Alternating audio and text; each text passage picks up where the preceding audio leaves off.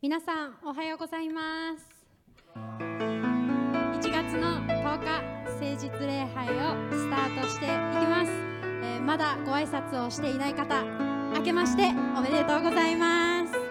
今年もいろいろなことあるかもしれないですけれども主の約束を握ってまた本当に大胆に語るものとして変えられて新しい一年喜び持って過ごしていきたいとそのように願っております。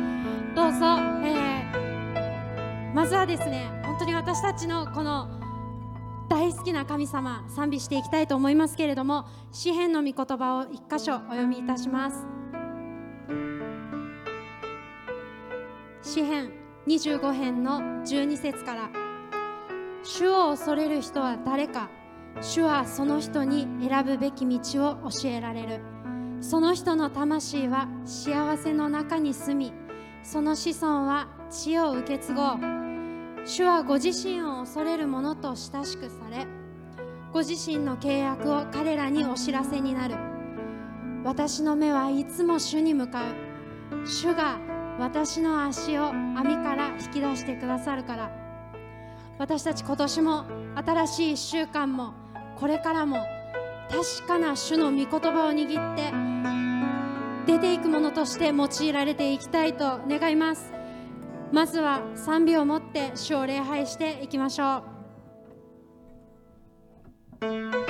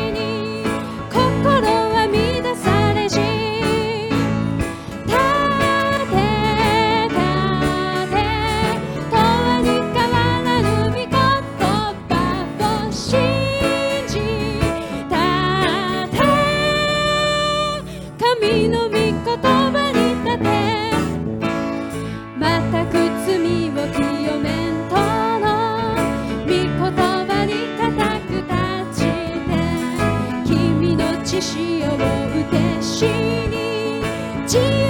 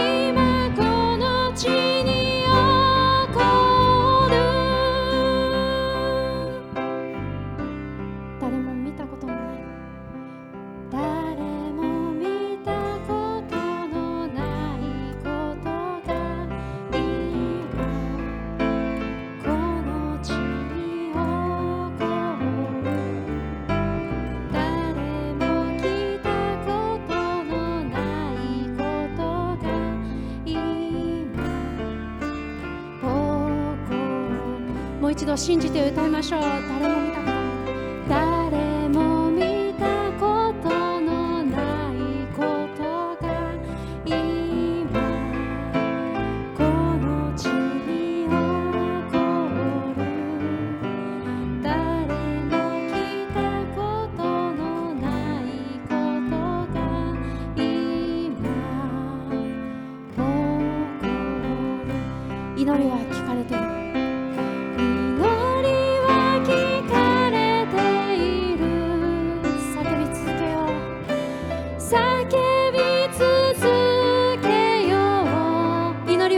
れてる。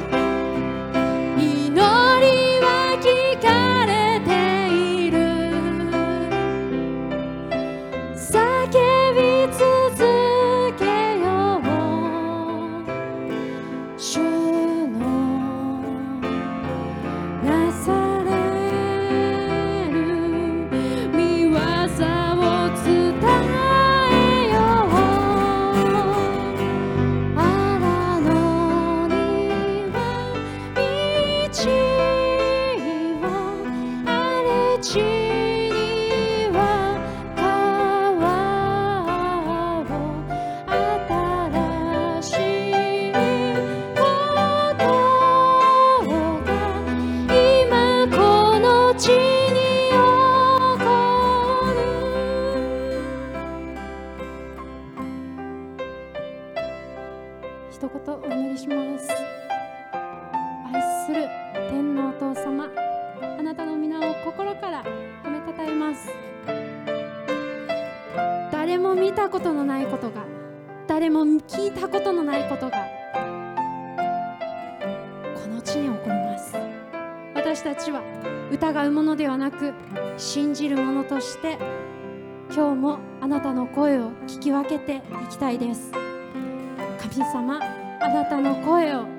け取らせてください。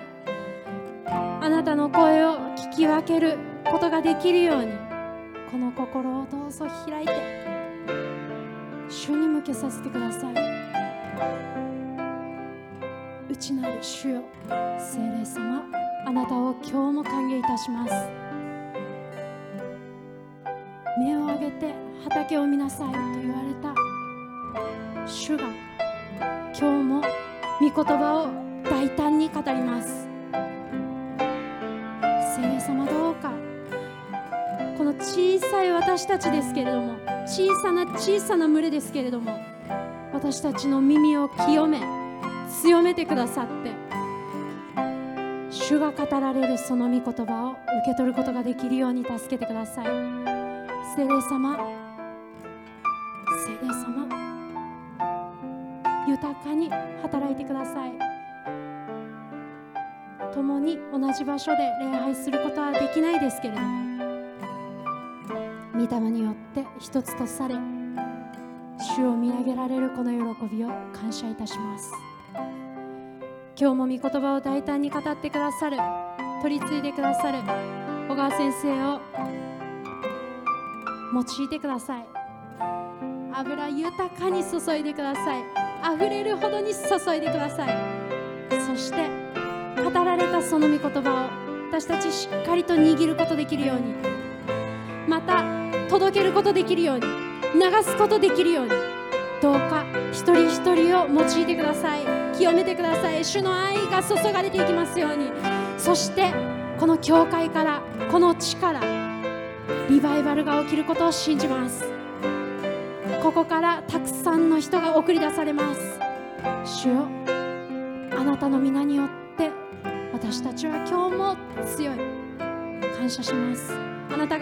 てくださるその宣教の情熱を受け取ります。あなたが力を与えてくださるから。あなたが油を注いでくださるから。あなたが喜びを与えてくださるから。私たちは見えないところでも確信持って出ていきます。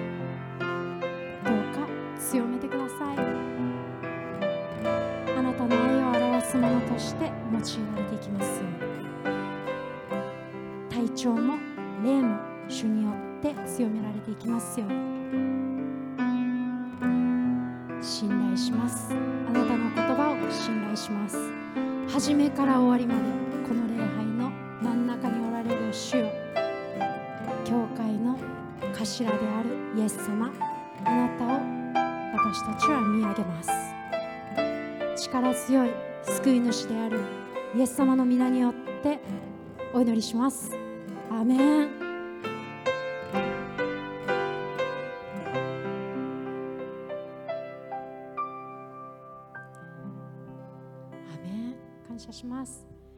それでは御言葉の時を持ってまいりましょう。どうぞ聖書をお持ちの方はお開きください。本日の聖書箇所は新約聖書ヨハネの福音書です。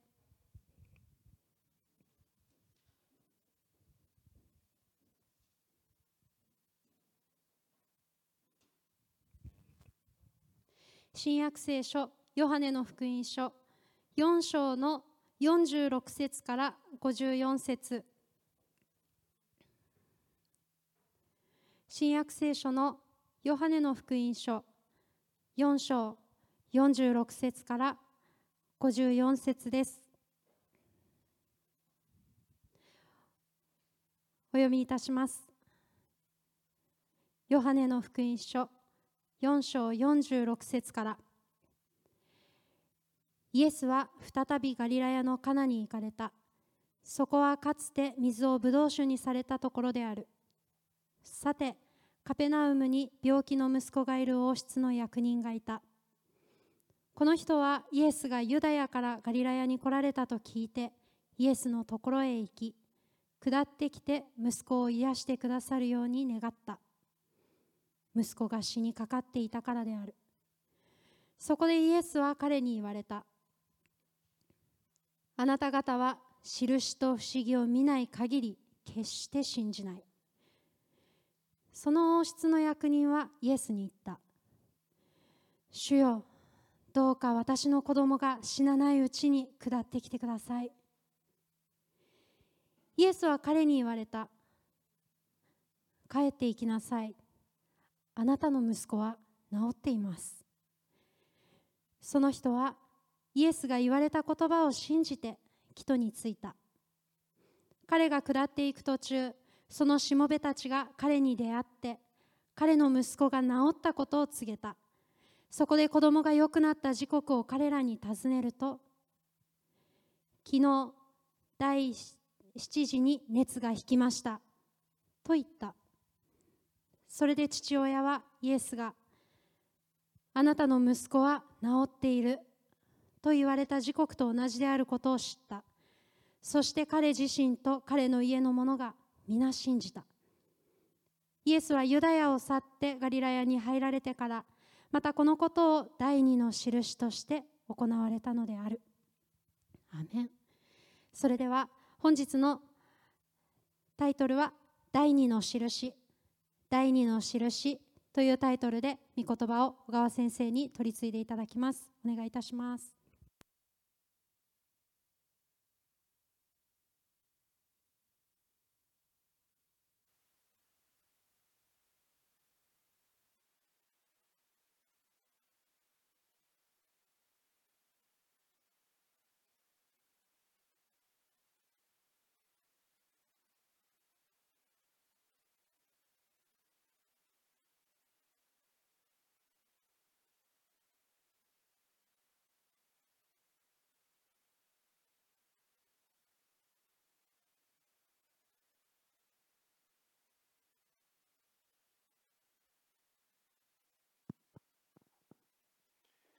えー、皆さんおはようございます。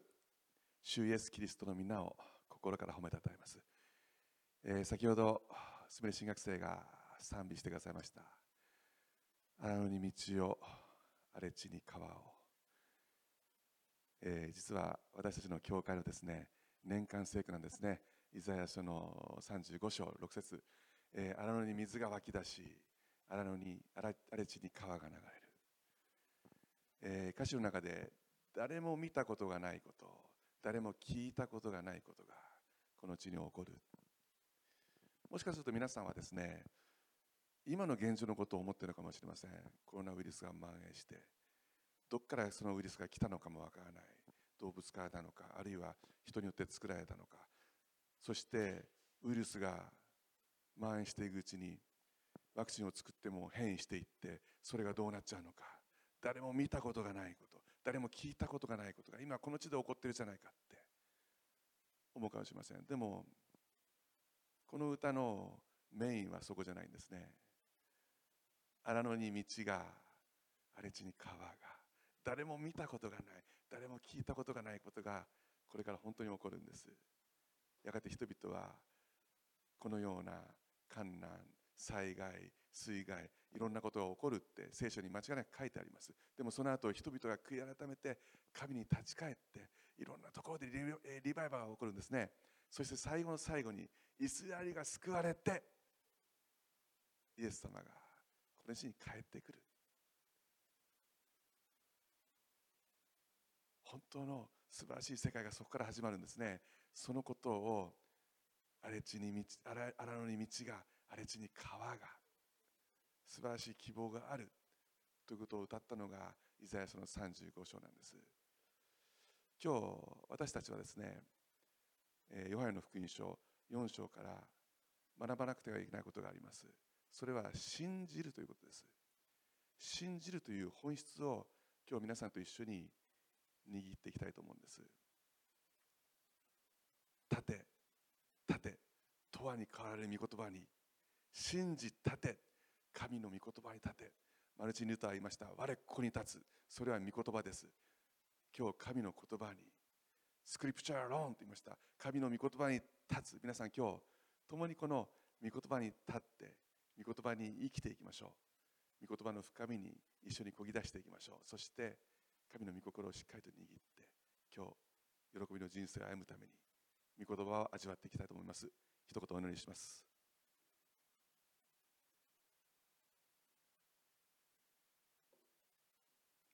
天のお父様あなたの皆を心から褒めたたえます。今日このようにして私たちにあなたを褒めたたえあなたを礼拝する時を与えてくださった。主を感謝します。これも本当に素晴らしい恵みです。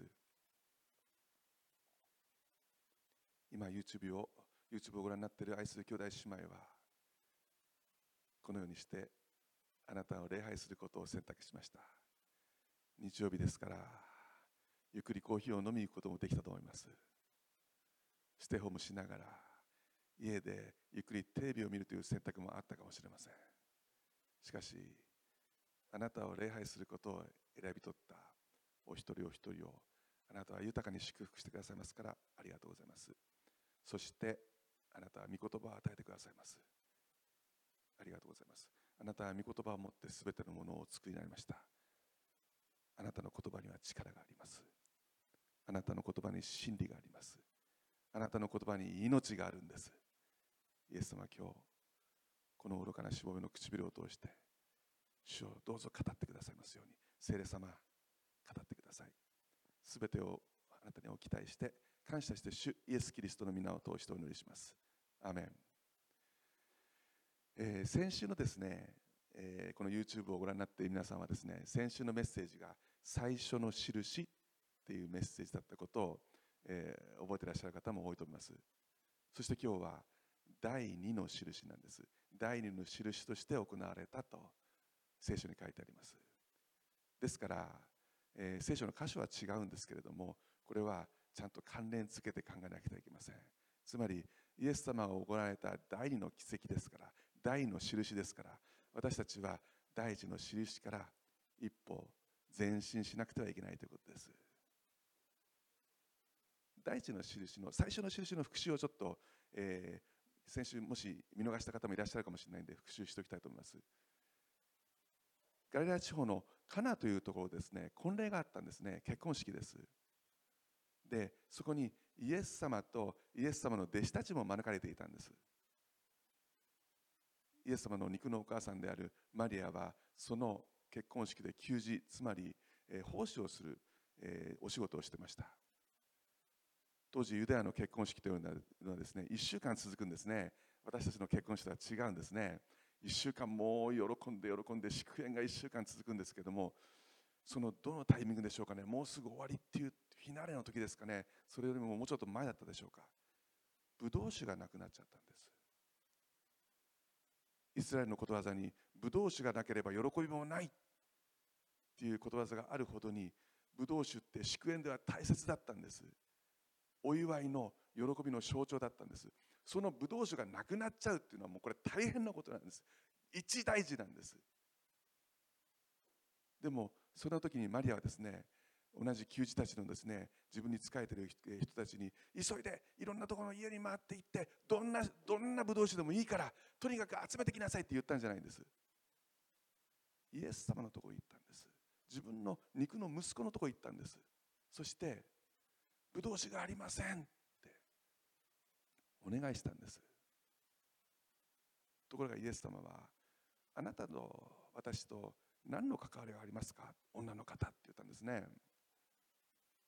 これ直訳するとあなたの関心事と私の今の関心事と何の関わりがありますか？何の接点がありますか？英語で What do I have to do with it? 私このために何しなくちゃいけないんですか？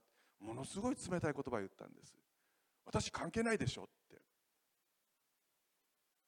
え？と思う言葉を言ったんですけども。でもマリアは諦めませんでしたじゃあいいわもうじゃあいいですよもうあんたなんか頼んないわよって。お母さんだから言ってもいいと思うんですけど諦めないんですそして給仕の人たちにこの人が言うことは何でもしてやってくださいってお願いしたんです。イエス様はそこに石で作られた100リットルぐらい入る石亀石亀が6つあったんですけどそれを水で満たしなさいって言ったんですね。求人の人たちは驚いたと思います。え水？水？こんな一大事にワインじゃなくて水って。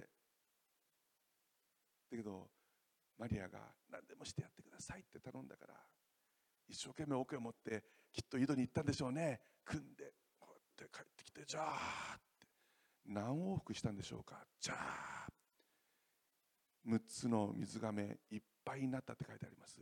600リットルの水がめを蓋をしてイエス様は祈ったはずです。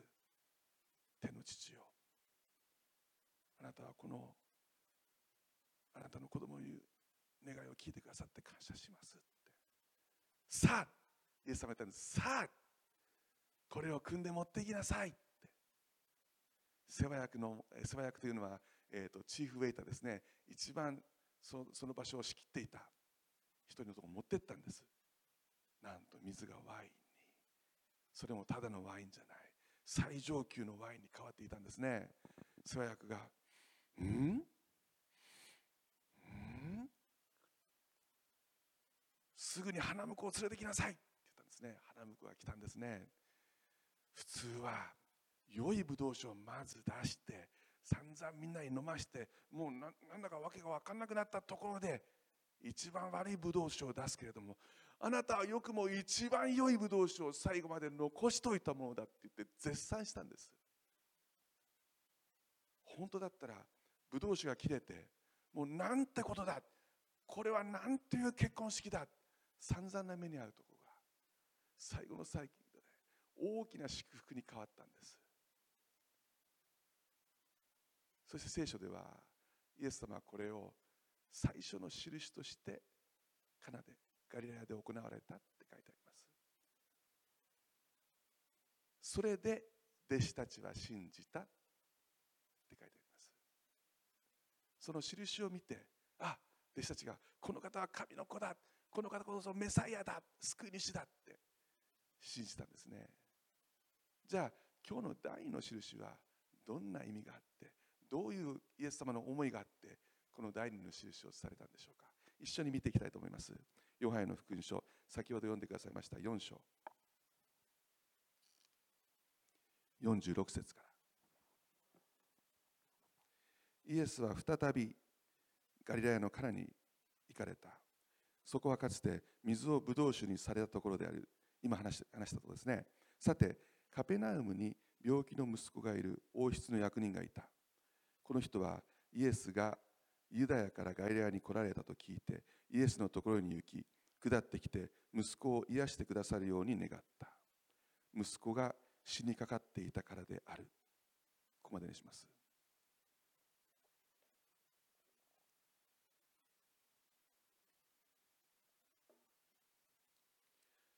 イエスはイエス様はユダヤからガリラヤに来てそしてカナで大地の奇跡を起こされてそしていろんなガリラヤ地方を回ってまたカナに戻ってきたんですね。その時に王室の役人って書いてありますけども王室の役人。今の時代でしたらですねあの今菅総理ですよね。菅総理の下にこう大臣がいますよね。今よくテレビ出てくるのは西村、えー、行政担当大臣ですか。あるいは加藤、え大臣とかですねそういう大臣と思ってくださればいいと思います。王室の役人王に仕える役人ですね。だからものすごい偉い人なんです。ものすごい地位がある人なんです。その人がイエスをイエス様に訪ねてくるんです。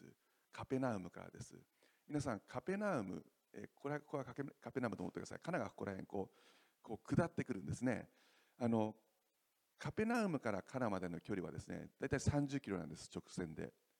30キロ、えー、不動産企画っていうのがありましてですねあの不動産屋さんが駅から何分徒歩何分っていうのはですねちゃんと規定があるんですね。あの大人の歩きでですね大体、えー、時速5キロ ,5 キロから6キロなんだそうです。だから普通に大人の人が歩くとですね30キロっていうのは6時間なんですね。だけど皆さん考えてみてください。大臣ですよ。行政担当大臣ですよ。歩きで来ると思いますか？今だったら高級車ですけどもその当時はロバとか馬がありました。おそらくロバに乗ってあるいは馬に乗ってやってきたと思います。急いでました。大体ロバとか馬でですね早歩きで歩いて、えー、時速12キロから15キロゆっくりしたロバでもですね、えー、時速12キロ大体23時間と思っていただければいいと思います。そのような距離だったんですね。カペナウムとカナってだからおそらくこの王室の役人はですね朝カペナウムを出てそして11時とかに着いてイエス様を探したはずなんです。どこにいるのかカナのどこにいるのか。そして探し当てたんですね。そしてイエス様に頼むんです。子供を癒してくださいって。なぜならば子供が死にかかっていたからって書いてありますもう一大事なんです。ところがイエス様の答えは非常に冷たいというか、まあ、寂しいものでした。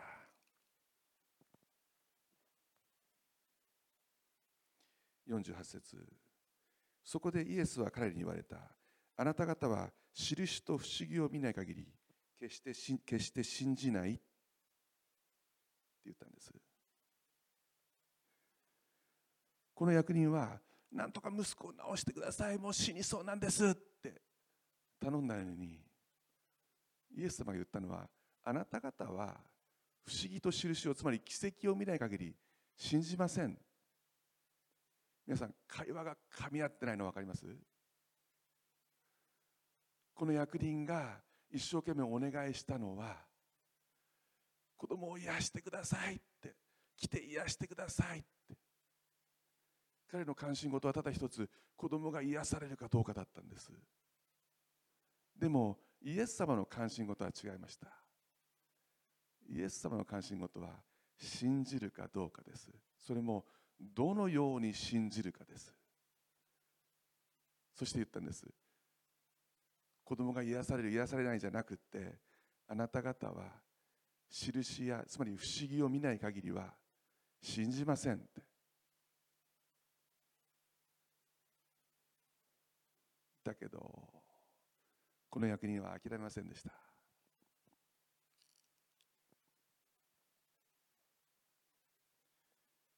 その王室の役人は言った。イエスに言った。主よどうか私の子供が死なないうちに下ってきてください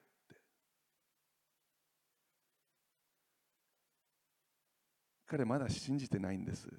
イエス様が来てくれれば治ると信じてるんですけどもだけど印を見なくては信じないんです。だから来てくださいって。急いで死なないうちに来てください。あなたが来てくださって子供に声をかけてくれなり触れてくだされば治ります。だからあなたが来てくれなかったらダメなんですって。必死に頼むんですね。そして次のイエス様の言葉があります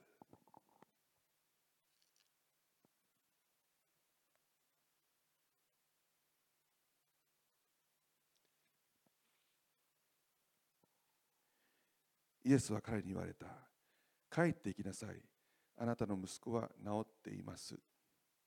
その人はイエスが言われた言葉を信じて人に着いた。皆さんだったらどうですか？来てください、イエス様。あなたが来ないと。あなたが来てくださって、そして触れてくださらないと。言葉走ってくれないと。息子に直接会ってくれないと。治んないんです。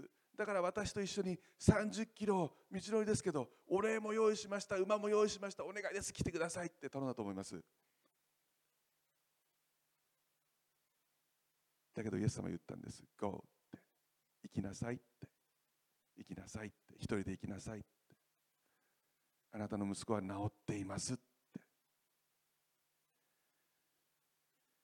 皆さんその一言でいきますか？どうですか？自分の身になって考えてください。愛する息子がもう死にそうなんです。死にそうだから頼みに来てるんです。お願いです一緒に。だけどもう行きなさい。あなたの息子治ってるから。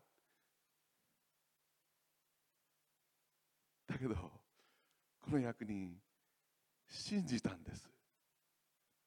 信じて祈祷についたんです。なんで信じたって言い切れるんですかと思いますか？間違いなく信じたんです。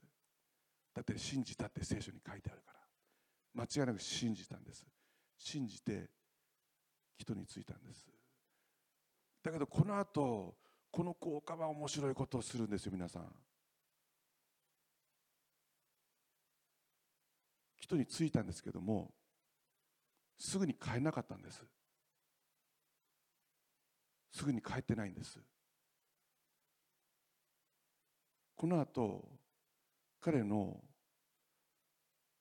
部下たちと会うんですね。そして一番聞きたかったことを聞くんです。ちょっとそのシーンいきましょうか。彼が下っていく途中そのしもべたちが彼に出会って彼の息子が治ったことを告げた。そこで子供が良くなった時刻を彼らに尋ねると昨日7時に熱が引きましたと言った。それで父親はイエスがあなたの息子は治っていると言われた時刻と同じであることを知った。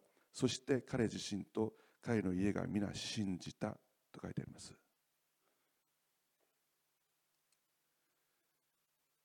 彼のしもべたちは言ったんです。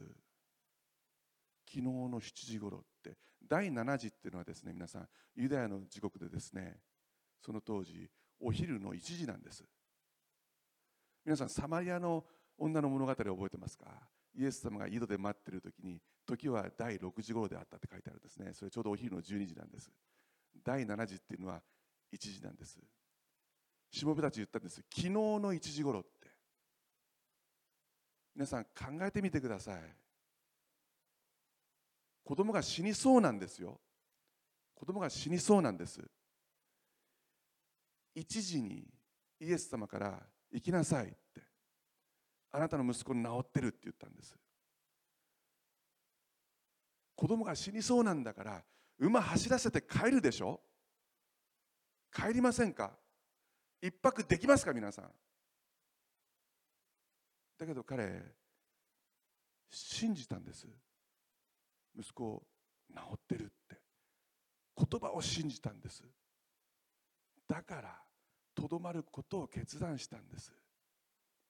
もしかするとイエス様と時を過ごしたかもしれません。そのことは書いてないんで察するしかありません。だけど次の朝荷物を積んで帰ってる時に下たちと会ったんです。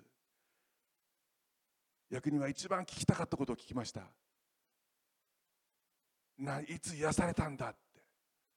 昨日のお昼の1時頃です。同じ時間だ。イエス・キリストがもう治っていると言った。同じ時間だ。そして信じたって書いてあります。でもその信じたのはそこで信じたんじゃないんです。この信じたっていうのは確信を持ったということです。皆さん彼は信仰体験をしたんです。御言葉体験をしたんです。これが決定的な最初の印と第二の印の違いです。最初の印は素晴らしい奇跡を見てブドウ酒が水がブドウ酒に変わったその瞬間を見てそれを見て弟子たちは信じたって書いてあります。出来事を見て信じたんです。でもこの役人は違います。言葉を信じたんです。イエスの言葉を信じた。最初に言葉があってその言葉を言葉を信じた。その言葉を信じた信仰があって出来事が後からついてきたんです。出来事が言葉の通りになったんです。出来事が信仰の通りになったんです。これが信仰体験です。これが御言葉体験です。イエス様言うんです。次のステージ行けよって。奇跡を通して出来事を通して目で見てることを起こったことを見てああこれは素晴らしいことが起きた。だから神はいるんだ。だから神は素晴らしいんだ。だからこの方がメサイアなんだ。救い主なんだっていうのは入り口です。素晴らしいことです。それがなくてはいけないと思います。だけどそこでとどまってはいけません。私たちは神様と触れ合う中で御言葉に触れてそして言葉を信じる。神に信頼することを覚えなくてはいけません。神様大の印を通して信じるということはどういうことか教えます。信じるということは神の言葉を信じることです。そして神に信頼することです。それが信仰です。出来事は信仰についてきます。後からついてきます。皆さん今日3つ普段は2つなんですけど今日ステップがあるんで3つのステップを覚えてください。1つ目御言葉を握るということです。御言葉に立つということです。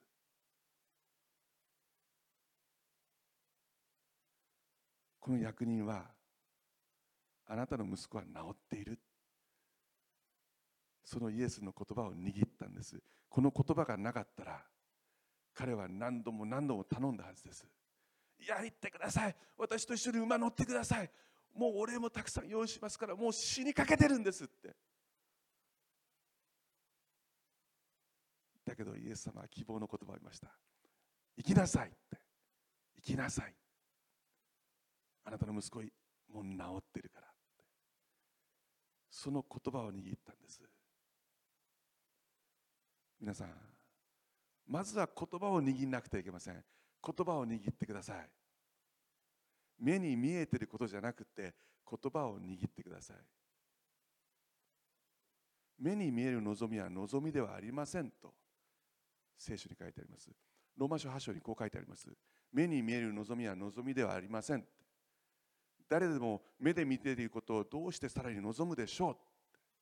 そうですよね。目で見ていることをそれ以上望まないですよね。そこに現実がある。それ以上のことはまた目で見たこと。また目で見たこと。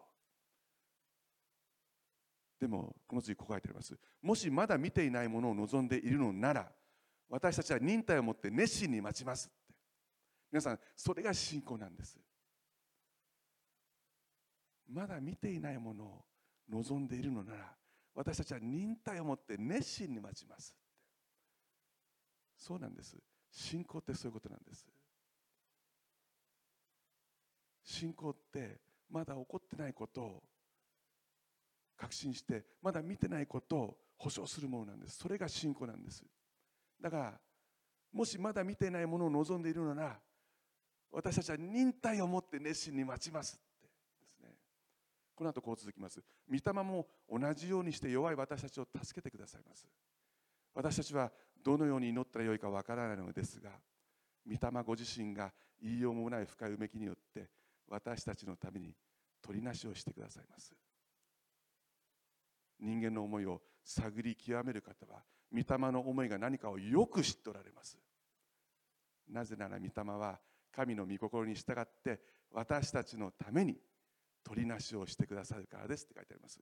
御霊ご自身が私たちのために言いようもないうめきによって取りなしつまり助けてくれるんだ。助け主が私たちの祈り方も生き方も全て導いて助けてくれるんだ。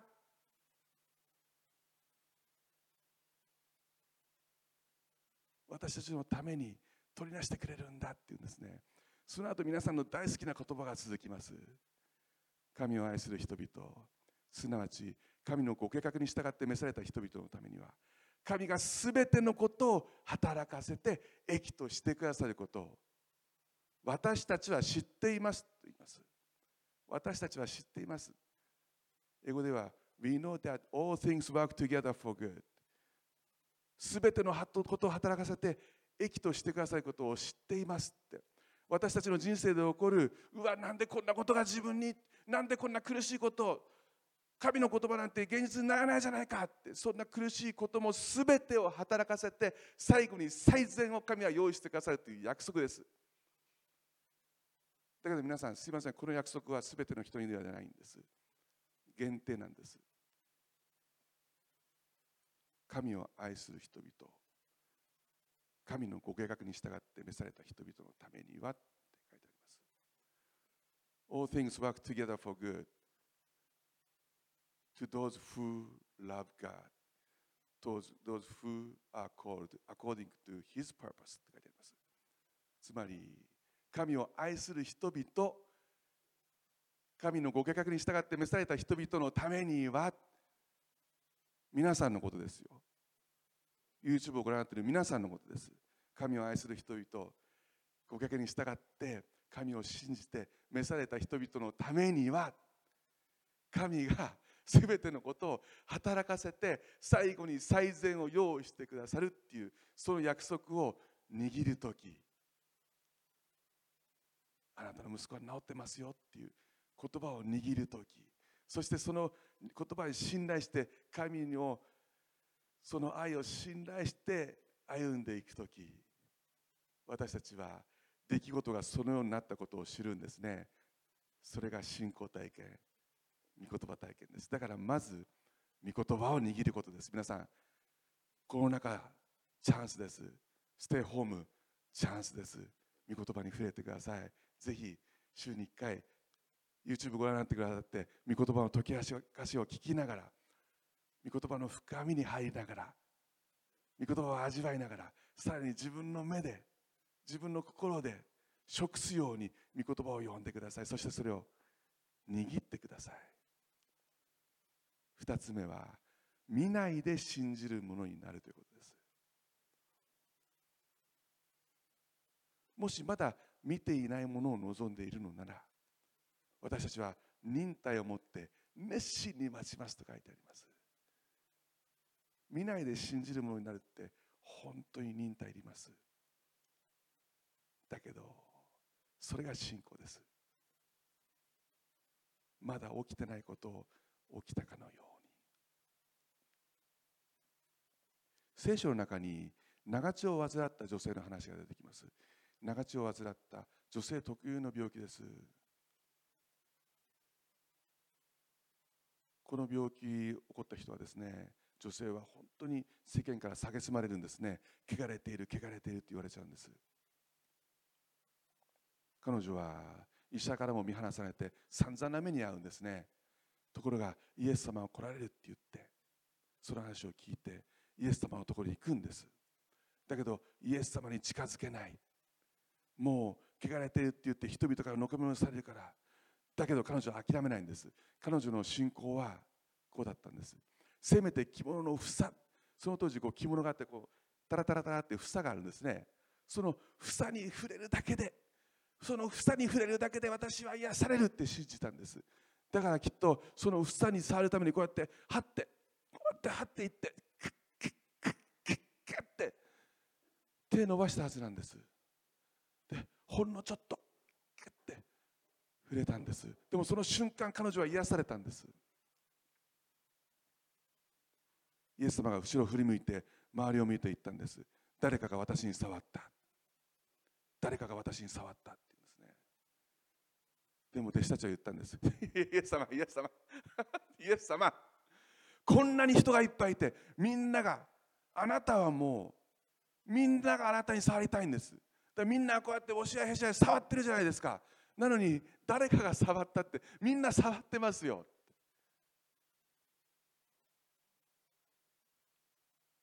イエス様言ったんです。違う違うって。誰かが私に触った。言いようもない深いうめきによって。言いようもない。深い祈りによって。願いによって。誰かが私に触ったんだって。その長血を患った女性は癒された女性はもう隠せないと思ってイエス様のとこ行くんですね。すべてのことを話すんです。そうするとイエス様はこう言うんです。健やかでいなさいって。あなたの信仰があなたを癒したんですって。あなたの信仰があなたを癒しましたって。もちろんイエス様が癒したんです。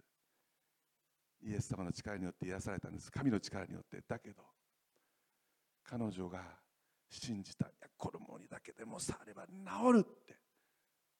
そして手を伸ばしたんです。求めたんです。だから癒されたんです。だからイエス様言ったんです。あなたの信仰があなたを癒したんですって。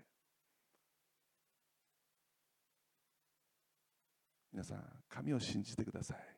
そして御言葉を信じてその御言葉をただただ信じてそして忍耐を持ってください。見ないで信じる者は幸いです。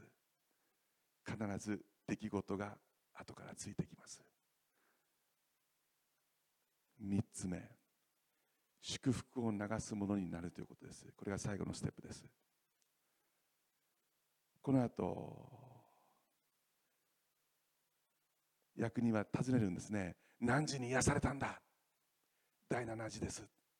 1時頃。私が昨日イエス様から言われた。あなたの息子は治ってます。その時刻と同じだ。よかった。それで終わらなかったんですね。この役人は自分の家来たちにそのことを告げたんです。だから彼も彼の家来たちもみんな信じたって書いてあるんです。つまりその素晴らしい祝福を自分だけのものにしなかったんです。祝福を流すものになったんです。皆さん祝福を流すものは幸いです。聖書の信玄という書物の中にばらまいてもなお富むものありという言葉があります。これおかしいですよね。ばらまいたらなくなりますよね。だけど聖書の論理は違います。ばらまいてもなお富むんです。ばらまいてるのになお富むんです。なお来るんです。もう来てきてしょうがないんです。祝福を流すってそういうことなんです。以前神様の祝福っていう小さい劇をやったことあります。一人の人が神様の祝福を持ってるんですね。こんな感じで。そうするとある人がですねそれ何？って聞くんです。あこれ？これ神様の祝福。ってちょうだい。って言うとあいいよ。ってってこう大胆に全部ボーンとあげちゃうんです。そうするとこれがうわって増えるんですね。でまた次の人が来るんです。それ何？あこれ神様の祝福。ちょうだい。あいいよって言ってドーンってあげるとうわってまた増えるんです。繰り返しているうちにとうとう持ちきれなくなっちゃうんです。ところがそれを見ていた祝福をもらった人がですねあこんなすごいいいものなんだ。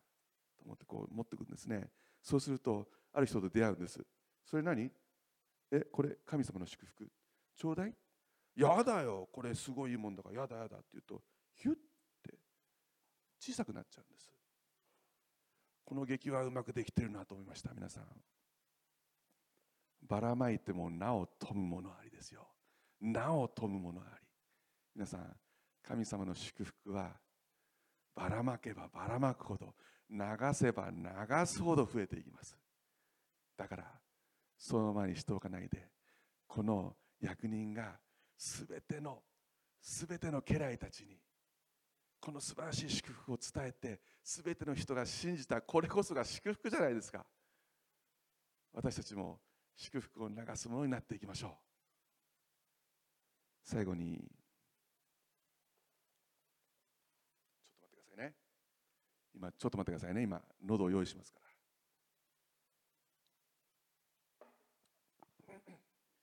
ハレルヤ。ハレルヤ。ハレルヤ。ハレルヤ。ハレルヤ。ハレルヤ。ハレルヤ。ハレルヤ。ハレルヤ。ハレルヤ。って皆さん知ってますか？これ、えー、ヘンデルが作ったメサイアメサイアっていうのは救い主っていう意味ですね。メサイアという不滅の名曲です。えー、音楽家ヘンデルはですねこの曲をですね彼らが56歳の時に作ってます。ところがこのヘンデルが56歳で作るこの時期というのはヘンデルにとってもう最悪の時期だったんですね。彼その前に心不全を起こしてですね右半身が不随になったんです。それだけでない。その影響でですね彼緑内障を患って目がだんだん見えなくなっている最中でした。ほとんど見えなかった状態です。それだけじゃない。いろんな病気を患ってもう手足がもうむくんでひどい状況だったんです。でも悪い時には悪いことが続きます。彼女があ彼がですねずっと慕ってそしてサポートを受けていた。キャロライン王妃がですねその時亡くなってるんです。つまり体の健康も失われて経済的サポートも失われて。彼はその時に遺書を書いたと言われています。もしかすると自害することも考えたのかもしれません。しかし彼はその時頼ったものがあるんです。それは聖書です。イザヤ書の53章から。主の御心は彼によって成し遂げられる。メサイアは必ずよみがえる。彼は差し通された。私たちの罪によって差し通された。しかし彼を痛めて差し通すことは主の御心であった。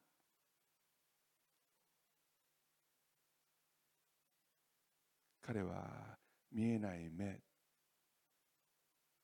目が見えなくなることで彼の感性が磨かれたはずなんです。なぜなら聖書に書いてあるから。観難が忍耐を生み出し忍耐が練られた品性を生み出してそしてその品性が希望を生み出すって書いてあります。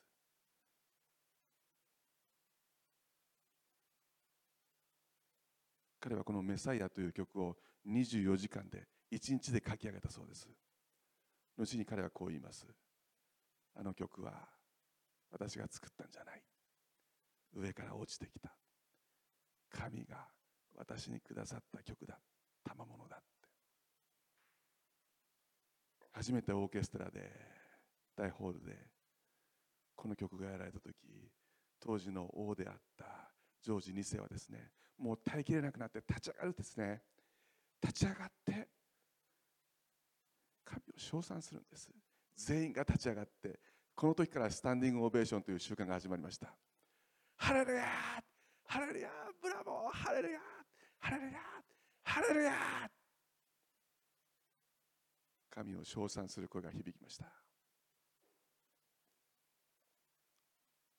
皆さん今日御言葉を握ってください。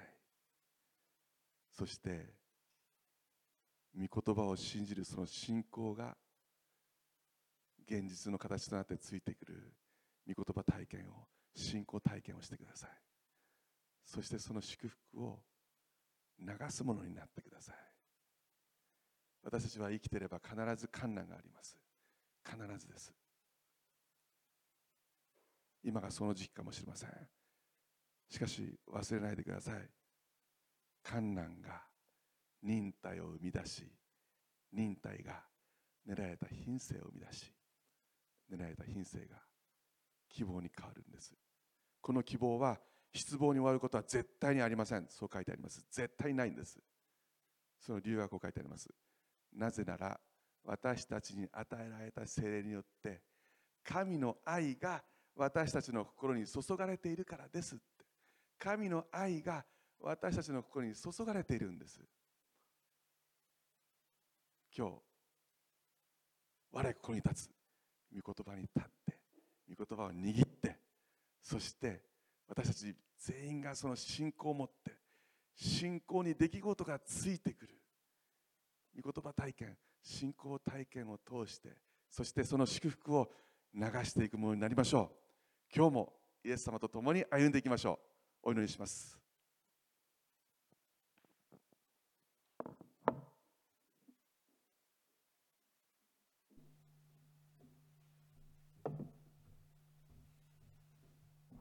その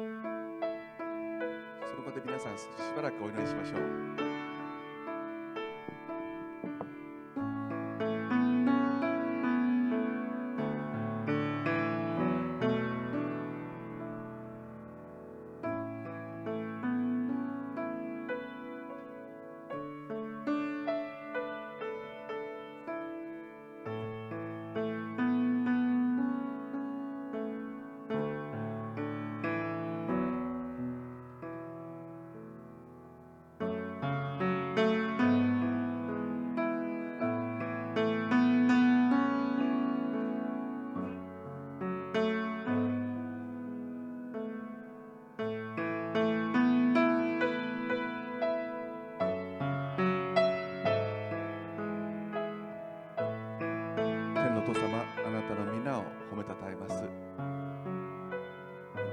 愛する人々。神のご計画に従って召された人々のためには神がすべてのことを働かせて益としてくださることを私たちは知っています神様。あなたはそのような素晴らしい神であることを今日覚えて感謝します。いろんな出来事がある中で私たちは出来事は信じません。目で見える望みは望みではないからです。まだ起きてないこと私たちはあなたの言葉を握って忍耐を持って熱心に待ちます。なぜなら御霊様が弱い私たちを助けてくださってどのように祈るかも全て教えてくださるからです。そして出来事は後からついてきます。あなたの御言葉の通りになります。私たちが祈った通りになります。私たちは信仰体験を通して祝福を通してそれを流すものに変えられたいと願っております。今日イエス様私たちをあなたの似姿に変えてください。日々私たちを新しくしてくださってあなたの似姿へとどうぞ変えてくださいますように。あなたは愛ですから私たちはあなたの愛を握って愛あるものとして愛を流していくものとしてどうぞどうぞこれからも愛に生きるものにしてくださいますように。時に今いろいろな不足を覚えてらっしゃる方に痛みを覚えてらっしゃる愛する方々のようにあなたの慰めと癒しが豊かにありますよ経済的な不安を抱えている愛する皆さんの上にあなたの富が増し加えられますように。心の不安を抱えていらっしゃる方にあなたの平安がありますように。体の痛みを覚えていらっしゃる愛する兄弟姉妹の上にあなたの手が伸べられて今触れてくださっていや衣の裾でいいんです神様。今触れさせてください。必ず癒されます。おおしよ。うイエス様感謝します。イエス様感謝します。あなたの憐れみに感謝します。このまたこの後私たちは感謝を持って捧げ物をします。どうぞその捧げ物を祝福しあなたがその報酬として私たちの食物蔵をも豊かに満たしてくださる約束を感謝します。この後のお時間もあなたにお委ねします。主イエス・キリストの皆によって感謝してお祈りします。アーメン。皆さんその場でいいんです。イエス様に拍手をしましょうか。この方の皆が崇められますように。御国が来ますように。御心が天なるように地でもなりますように。アーメン。感謝します。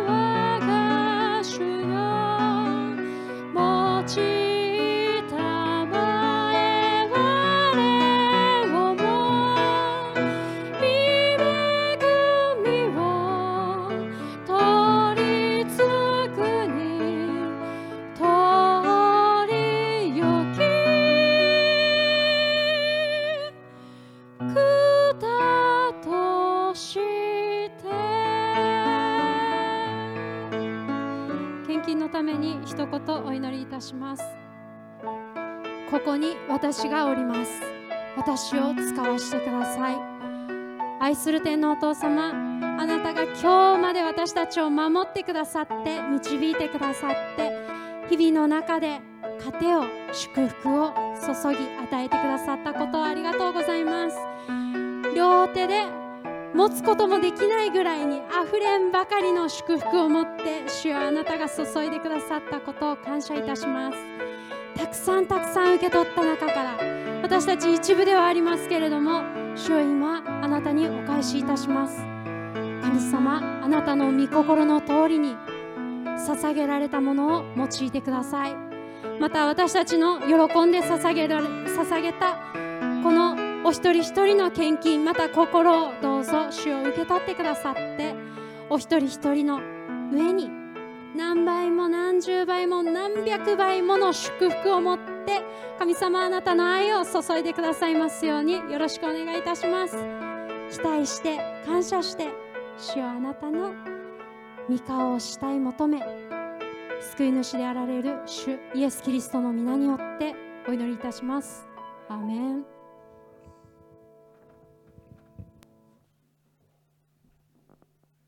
皆さんの捧げ物に感謝します。どうぞその場でお立ちになってください。昭和を賛美し祝祷します。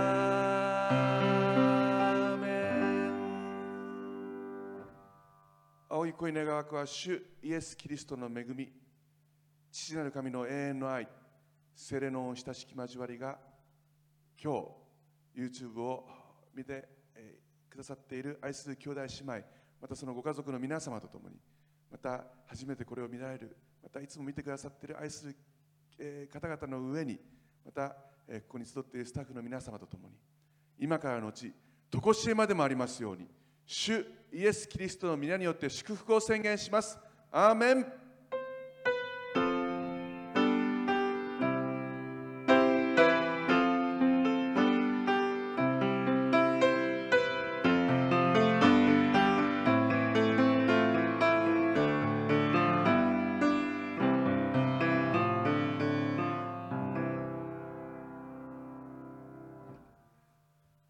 お世話になってください。ありがとうございました。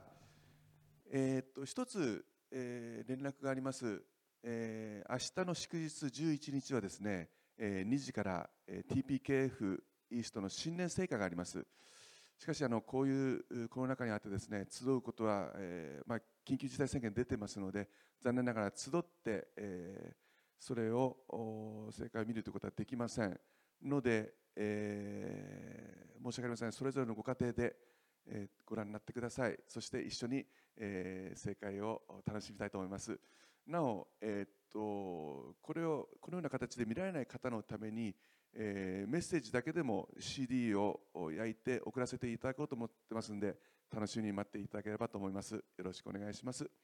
えーっともう一つ、えー、すみれ新学生がですね今日の夜今日の夜、えー奈良に帰ります。皆さんすごい寒いところなんです。奈良の生駒山寒いんですね、えー冷凍にならないように本当に心配なんですけども一言挨拶をお願いします。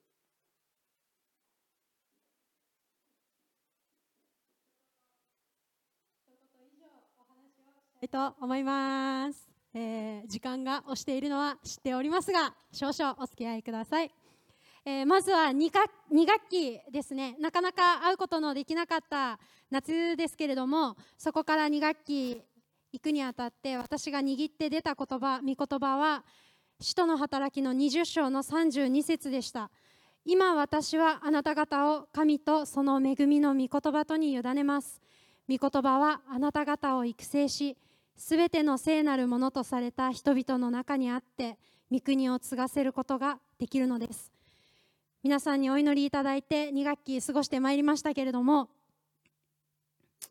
まあとても試されまた練られ、えー、自分の思い通りにはいかないこともたくさんありましたし本当に辛い中にありました、えー、何度も自分と戦ってそして砕かれたこともありましたしまだ砕かれきれていないところもあるそのようなものですけれども皆さんのお祈りが本当に私の力になったことを、えー、この場を通してあ本当に感謝してます。ありがとうございました。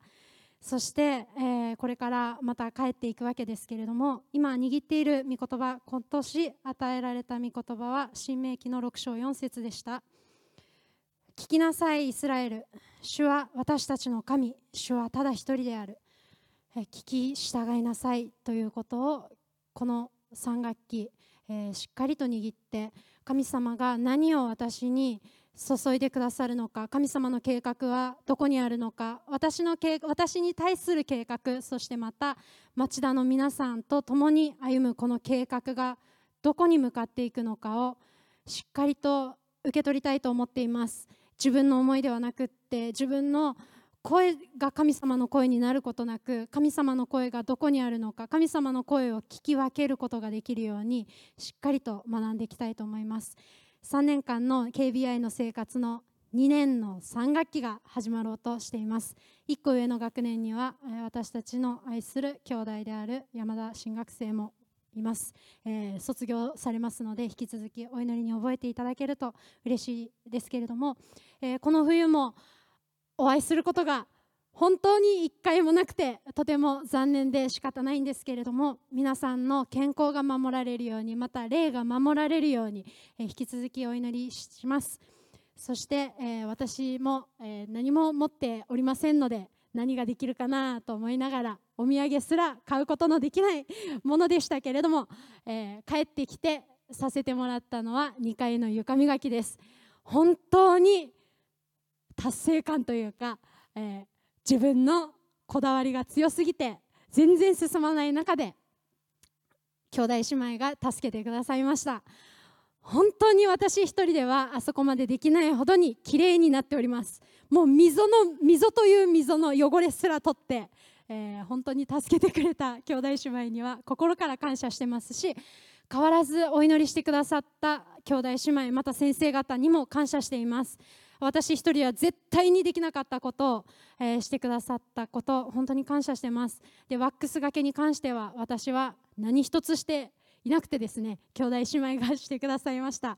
私はただ床を磨くということに喜びを持って、えー、2階がきれいになっているということに喜びを持っておりますのでぜひ来た時はですねちょっとだけ見てもらって光ってるっていうのを感動していただけると私はとても嬉しく思っています。で引き続き、え、このお掃除プロジェクトはやっていこうと思っておりますのでぜひ助けていただきたいんです、えー、あの実際に床を磨いてくださいということではなくてぜひ祈っていただいてまた必要がどこにあるかを教えていただきたいと思っています。私だけではやはりできないですし私たちスタッフだけではできないことです。ぜひ皆さん力を貸してください。できることはたくさんあります。また奉仕もたくさんあります。ぜひ助けてください。そして、えー、次は多分春に戻ってこれると思うんですけれどもこの状況なので戻ってこれなかった場合は最悪夏になるかもしれませんが必ず戻ってきますのでそれまでお祈りください。合わせてお祈りしていただきたいことは日本のために日本のリーダーのためにまた今度はアメリカの大統領も変わりますし世界のために世界中のリーダーのためにお祈りください、えー、そして、えー、富士吉田のために南薩摩のために平川のために長与町のために森山のためにお祈りください、えー、横山先生をはじめとする体調を崩されまた闘病されている先生愛する兄弟姉妹のためにお祈りください、えー、また4月ですか、えー、甲斐先生のご結婚のためにも、えー、引き続きお祈りください。この教会が新たなステージに進んでいきます。使い負けが出てまた新しい地に出ていくかもしれません。それぞれの地で祝福が表されていくように栄光が表されていくようにまた町田から送り出していくことができるように町田がたくさんの祝福流す教会となるように引き続き一緒に祈っていきたいと思います。ぜひ、えー場所は違いますけれども生駒ももうすでに雪は降っておりますけれども寒さに負けないように風にならないようにそしてウイルスに勝っていきましょうまた大事なもの真理を握って出ていきましょう感謝しますありがとうございます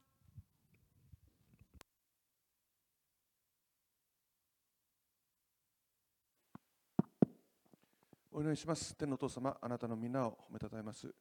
今日このようにして、私たちが、え礼拝を通して、礼拝式を通して、あなたのご栄光を見ることができました。あなたを礼拝できましたことを感謝します。主イエスを喜ぶことは私たちの力です。主をどうぞ、これからもあなたを喜びます。どうぞ、この喜びを通して、私たちに命を与えてくださいますように。すみれ進学生が今日帰っていきます。どうぞ、その道をお守りください。また、進学校生活においてもあなたの祝福がまた守りが豊かに豊かに注がれますようにすべてをあなたにお委ねします感謝して主イエス・キリストの皆を通してお祈りいたしますアメン、えー皆さんの祈りを感謝します。また来週、えーセームチャンネルセームタイムですね。